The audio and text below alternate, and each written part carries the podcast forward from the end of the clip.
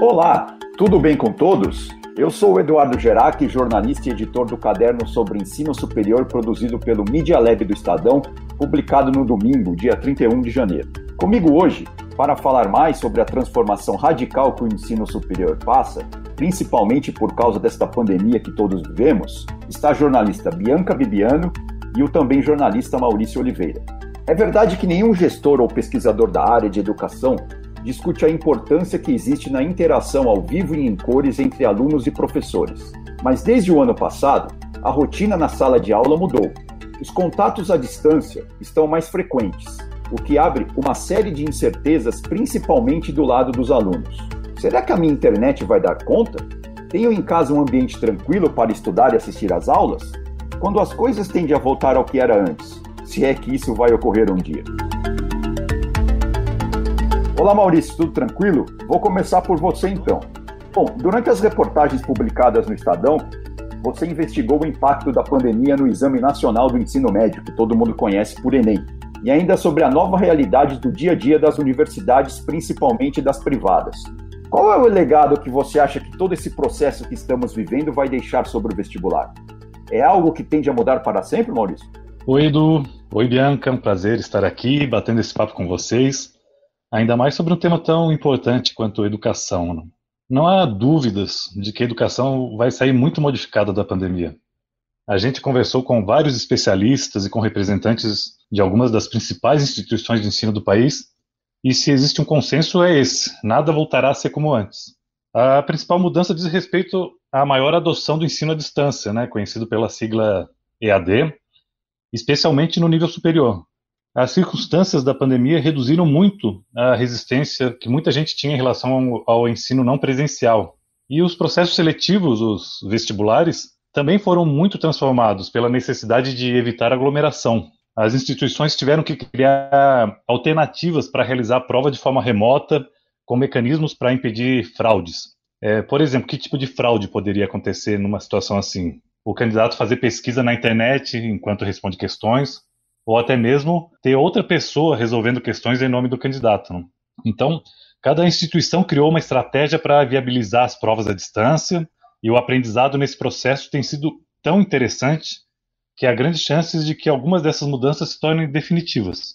A Fundação Getúlio Vargas, por exemplo, é, adotou uma tecnologia importada que monitora o candidato em tempo real durante a prova.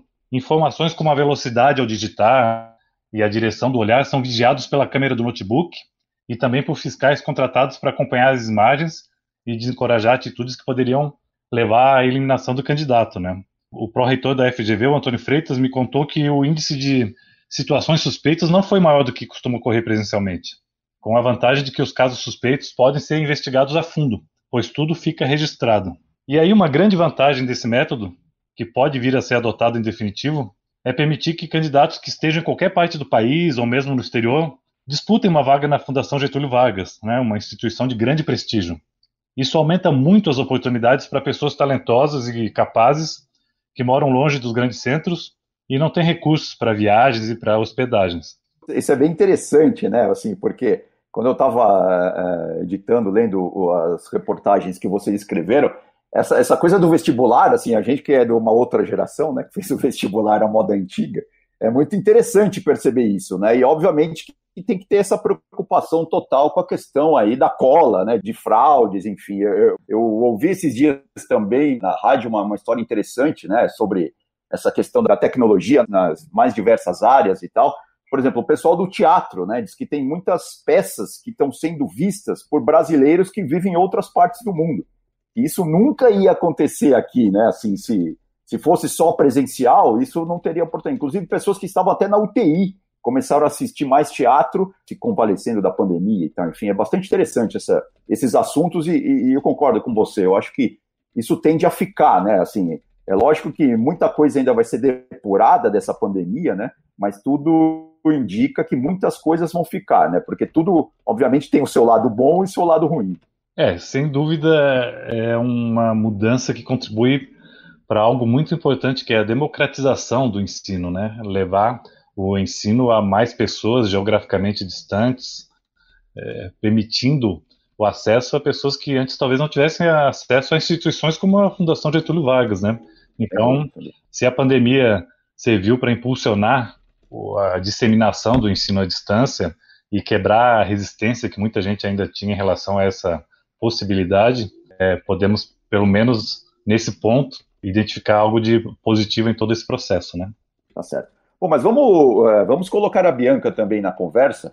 Olá, Bianca, tudo bem com você? Olá, Edu, tudo bem? Obrigado pelo convite. No caderno especial do Estadão, então, né, que saiu nesse último dia 31 de janeiro, você se debruçou sobre o ensino híbrido, né, um termo que ficou famoso neste último ano, desde que o coronavírus passou a fazer com que a humanidade vivesse um momento único e marcante da sua história. Você pode explicar para a gente, Bianca, o real conceito do ensino híbrido? Porque parece que agora tudo virou ensino híbrido, né? E não é bem assim, né? O termo realmente é, ele tem algumas peculiaridades, não é isso? Bom, Edu, a questão do ensino híbrido, ela ganhou força ainda no semestre passado, quando as escolas e as faculdades elas começaram a pensar em como viabilizar esse retorno ao presencial. Mas ao que me parece, a gente vive uma crise de terminologias mesmo, né? Talvez por uma falta de uma palavra melhor, a gente tenha usado o híbrido para descrever momentos de EAD, às vezes momentos de aula remoto ou a simples transmissão mesmo de aulas, né? Ou intercalando é, a participação dos alunos em atividades presenciais com um complemento de aulas online. Mas é, esse, é, esse termo ele não é novo na, na educação, né? O ensino híbrido ele é uma terminologia que já vem sendo estudada por pesquisadores na educação. Eu conversei com o Fernando Trevisani, que coordena um grupo de estudos sobre esse assunto, e ele me explicou que o ensino híbrido ele é uma, na verdade, uma metodologia de ensino que vem junto com outras metodologias ativas, né, que tem como objetivo melhorar e personalizar a aprendizagem do aluno. Então, ele se trata de usar as tecnologias digitais, né, eventualmente atividades feitas em ambiente remoto ou com uso do computador até mesmo na sala, para melhorar a aprendizagem presencial do aluno. Ou seja, para quando ele chegar lá na sala de aula, ele poder ter uma aprendizagem um pouco mais personalizada, de acordo com o que o professor já viu pelos dados do online, é, que ele aprendeu ou não. É, o problema é que a gente está muito distante disso, né? O Maurício comentou um pouco na fala dele, as universidades elas estão tentando se reconfigurar para o EAD, para oferecer algum tipo de atividade remota. Ao que me parece, né, a vasta maioria das faculdades elas ainda vão seguir este ano letivo oferecendo apenas um ensino remoto EAD, que a gente não vai poder chamar de ensino híbrido ainda, a não ser aquelas que pouquíssimas, né, já vão estar usando os seus dados para melhorar a aprendizagem presencial dos alunos. Ou seja, isso é importante, né? Assim, porque obviamente, né, o, o ano ainda nas universidades não, não, começou ainda, né? A gente teve o retorno principalmente no ensino fundamental, ensino fundamental 2, né? No antigo colegial, né? Que hoje é o ensino médio. Mas é, é importante, né? O aluno do, da, das universidades, né? Do, do, do ensino superior ter em mente isso, que esse ano ainda está cheio de incertezas, né, e muito possivelmente a, a maioria das aulas, né, é, vão ser dadas neste esquema remoto, como foi o ano passado.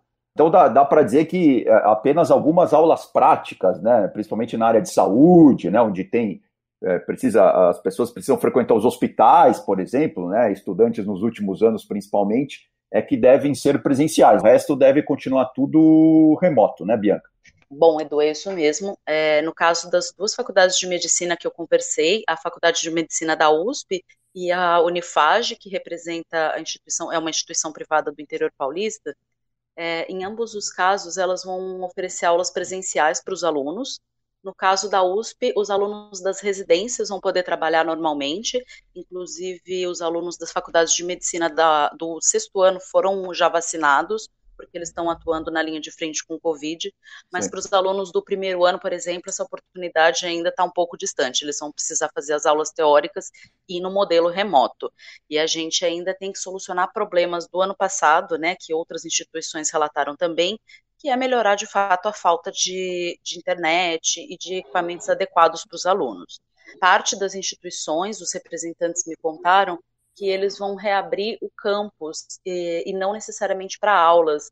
É, esses campos vão ficar abertos para que os alunos possam usar computadores, para que eles possam fazer uma certa mentoria com os professores, né? Alguns professores estão sendo convidados a ficar presencialmente para atender esses alunos, mas não ainda num formato de aula, sem colocar, enfim, 50, 60 estudantes na mesma sala, apenas para o uso dos equipamentos. Claro, é, isso foi, foi um grande problema ano passado, né, e tende a ser esse ano também, com essa desigualdade de acesso. Né? Muitos alunos do ensino superior, além da dificuldade técnica de não ter acesso à internet, também às vezes a pessoa não tem um ambiente dentro da própria casa, um ambiente tranquilo, calmo para acompanhar as aulas. Isso realmente é um problema.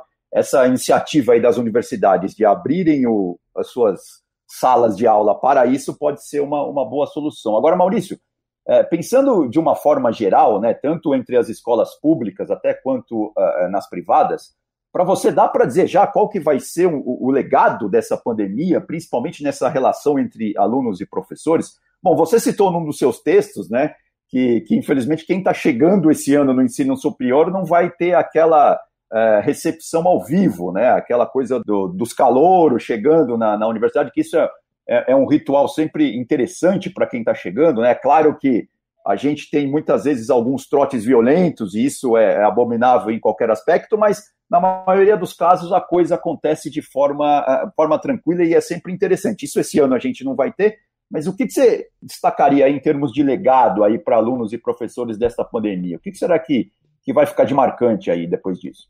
É, de fato, Edu, como a Bianca disse, né, o primeiro semestre, pelo menos, ainda vai ser muito marcado pela necessidade do distanciamento social, né? O segundo semestre é visto como algo tão distante ainda em termos de previsão do que pode acontecer que as instituições nem estão fazendo muito esse planejamento, né?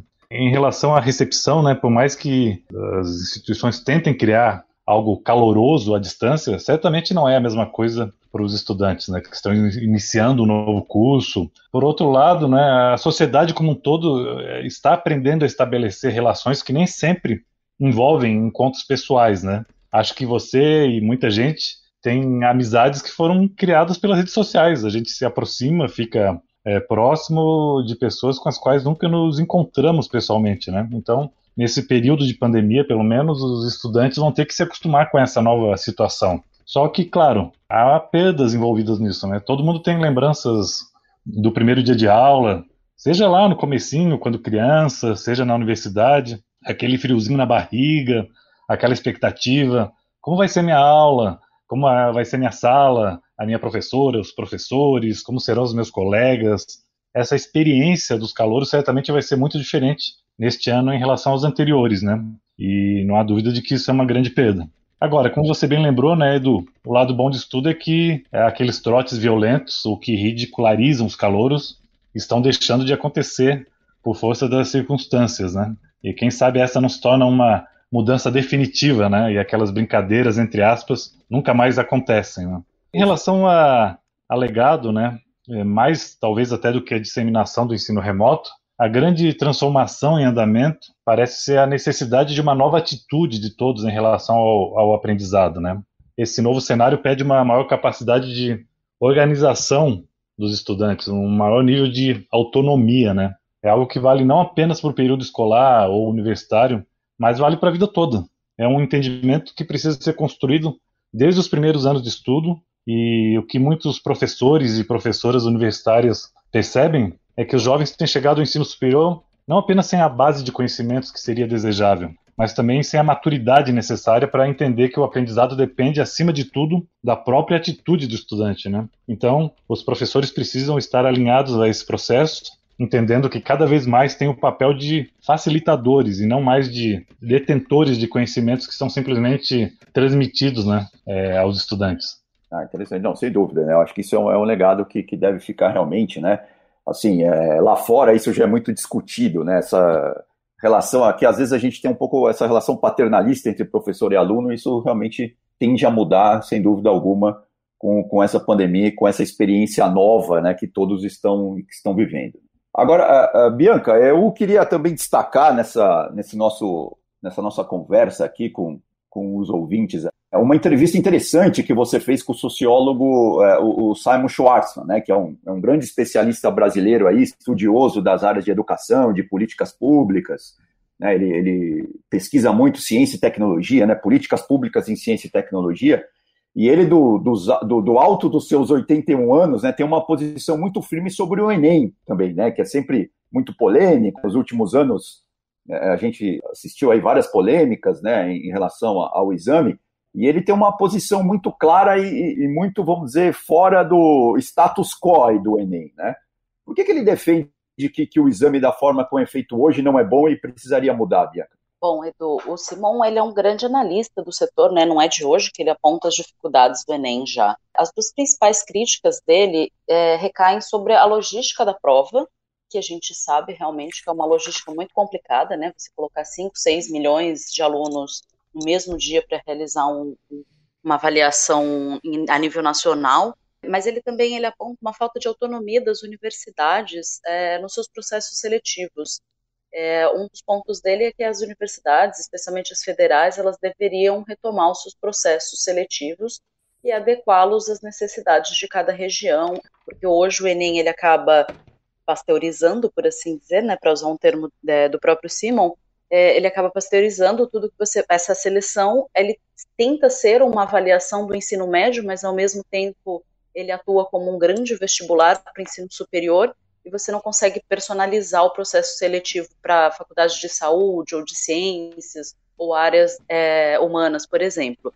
E ele acredita que essa questão de logística realmente precisa ser resolvida. Eu questionei também se ele encontraria, se ele acharia que a opção online, né, que vem sendo é, colocada como uma alternativa, seria uma solução. Ele me disse que sim, mas ainda não resolveria o problema da falta de autonomia das universidades. Ele acredita que o Enem poderia ser um equivalente ao SAT americano, que é uma prova de aferição de nível realizada nos Estados Unidos, mas que ela não tem esse caráter seletivo, ela é uma pontuação a mais no processo seletivo das universidades, mas não é o único, né? Então, ele acredita que para o Brasil seria melhor a gente tentar escolher um caminho em que o Enem não fosse hoje o grande método de seleção que as escolas não precisassem preparar seus alunos apenas para essa prova e que pudessem, de fato, se adequar aos formatos que a gente está tentando colocar na educação, né, como o novo ensino médio e uma, um ensino com um pouco mais de protagonismo e autonomia dos alunos, como você mencionou. É, eu separei alguns trechos da fala do Simon para a gente ouvir também. É, eu gravei a nossa conversa, separei alguns trechos em que ele comenta essa questão do Enem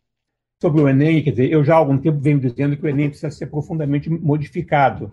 Né? Não tem sentido você colocar todo ano 5, 6 milhões de pessoas numa prova nacional para selecionar 300 mil ou menos, ou 200 mil que vão para as universidades federais. Né? Eu acho que há um equívoco muito grande nesse formato, e, além do mais, é, é, ele é incompatível com a reforma do ensino médio, que está em implementação e que requer que os alunos sejam avaliados não em todas as coisas, mas nas áreas de formação específica em que eles vão se orientar na, no ensino médio. O INEP tem um, um projeto de, de, fazer isso mais para frente, né? mas, de qualquer maneira, essa ideia de um vestibular nacional né, unificado num dia só é uma ideia muito complicada. Eu acho que tem muitos problemas em relação a isso e já está na hora da gente repensar se essa experiência vale a pena. Esse ano, evidentemente, com a coronavírus, é, o problema foi muito maior. Eu acho que vai dificultar. Eu não sei como é que o Ministério pretende fazer para administrar é, o processo de seleção para as universidades federais, porque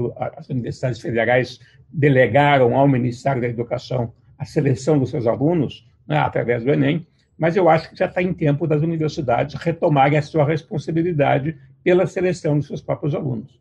Você pode ter algum tipo de exame nacional que possa dar uma informação geral sobre a competência dos alunos, como existe nos Estados Unidos, o SAT, ou outro tipo de exames que dão uma informação geral, mas eu acho que isso não devia ser um exame único. Você pode fazer um exame mais simples e algumas vezes por ano, usando técnica de computação, né, à distância, né, tem tecnologia para isso, e as universidades deviam ter retomar a responsabilidade para selecionar os seus alunos conforme as suas preferências, as suas vocações, as suas, o seu público, que é muito diferente o público de uma universidade, conforme a região, conforme a área, etc. E não é esse, claro que esse não é o primeiro ano que o Enem tem problema, todo ano tem problema sério no Enem.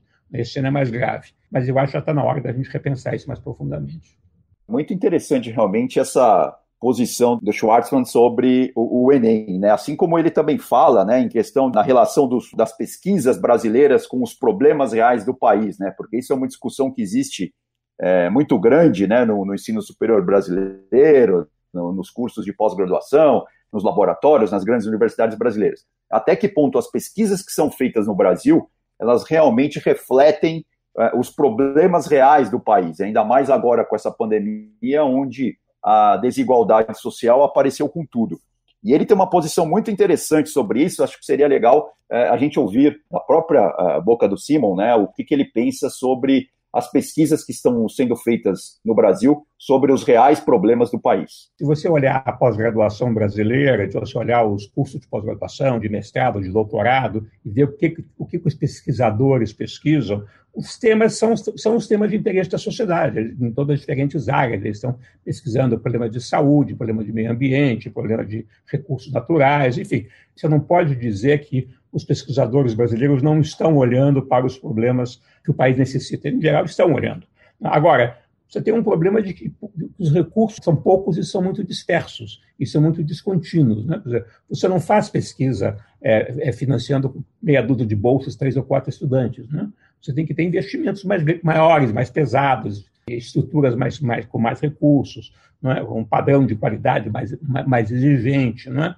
Quer dizer, você tem que passar de uma pesquisa, digamos, meio amadora, que é o que em grande parte do Brasil é o que acontece com a nossa pesquisa universitária, para uma pesquisa mais profissional. Não é que não existe, existe, nós temos um número bastante, enfim, existem excelentes laboratórios, excelentes departamentos, mas são poucos, né? e com poucos recursos. Né? E para você ter uma, um, uma escala, uma, uma, ciência e uma tecnologia moderna e, né, e com resultados práticos, ela tem que ter um volume de recursos mais significativo e tem que estar muito mais conectada com as áreas de políticas públicas, com a, área empresarial, com a área das aplicações. Na área da saúde é bastante óbvio. Né? O Ministério da Saúde já tem o Instituto Manguinhos, o Fiocruz, que é, que é um, uma, uma, área de pesquisa e ensino ligada ao Ministério. Isso está bem, mas precisa ser fortalecido, precisa crescer muito mais.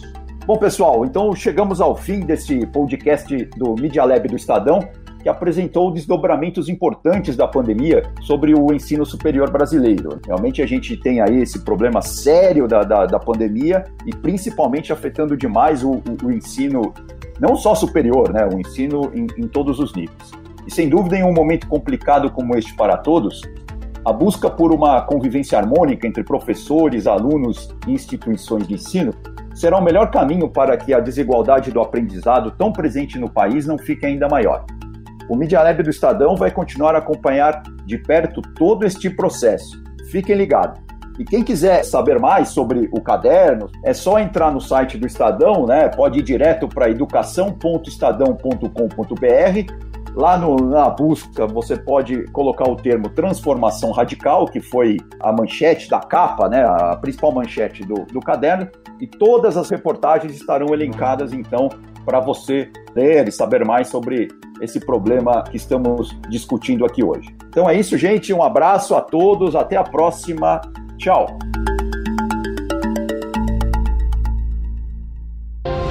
Apoio Universidade Unip.